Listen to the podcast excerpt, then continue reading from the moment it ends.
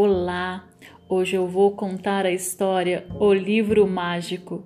O autor é o K. T. Hall e a tradução foi feita pela Heloísa Prieto. As ilustrações são do Giuliano Ferri e a editora é FTD. Entardecia e a lua brilhava suavemente no céu. Nino estava acordado, olhando as estrelas. Virou-se de lado, de barriga para cima, depois de bruços, mas nada adiantava. Nino não conseguia adormecer. Nino tentou contar ovelhas, uma, duas, três, quatro ovelhinhas. Não deu certo. Então tentou contar coelhos.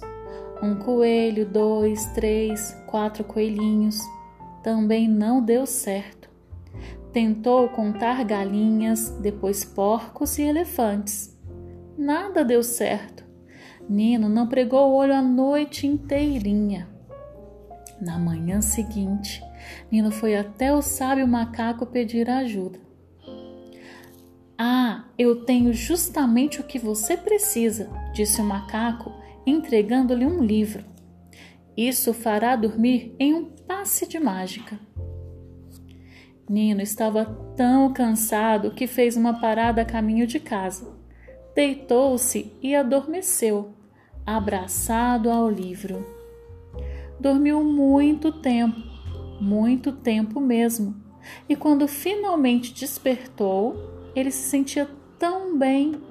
O céu parecia mais azul, o sol mais brilhante, o ar mais fresco. O sábio macaco estava certo, disse Nino.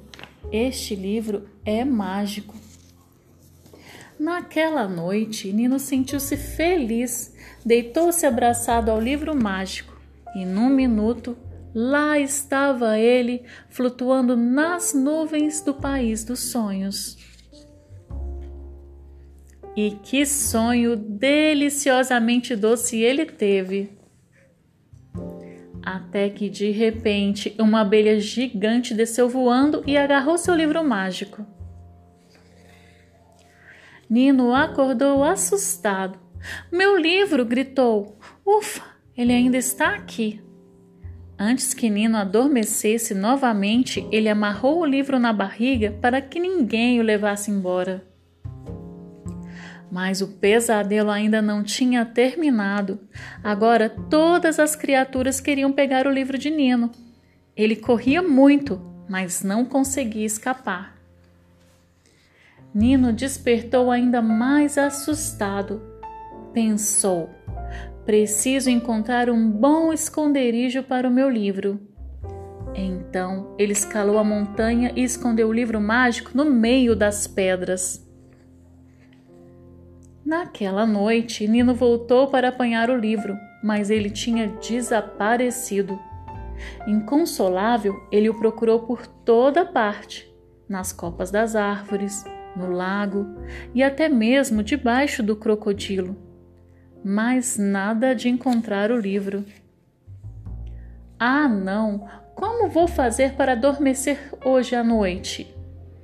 Nisso, Nino avistou uma girafa sentada debaixo de uma árvore, segurando seu livro mágico. Quando se aproximou mais das árvores, Nino ouviu a voz suave, tranquila, da girafa lendo o livro. Era uma vez um vale muito, muito distante, onde viviam três porquinhos. Nino deitou-se para ouvir a história mas antes que percebesse, adormeceu profundamente. Finalmente, Nino descobriu a verdadeira magia do livro. Histórias maravilhosas que o levavam até os sonhos mais doces.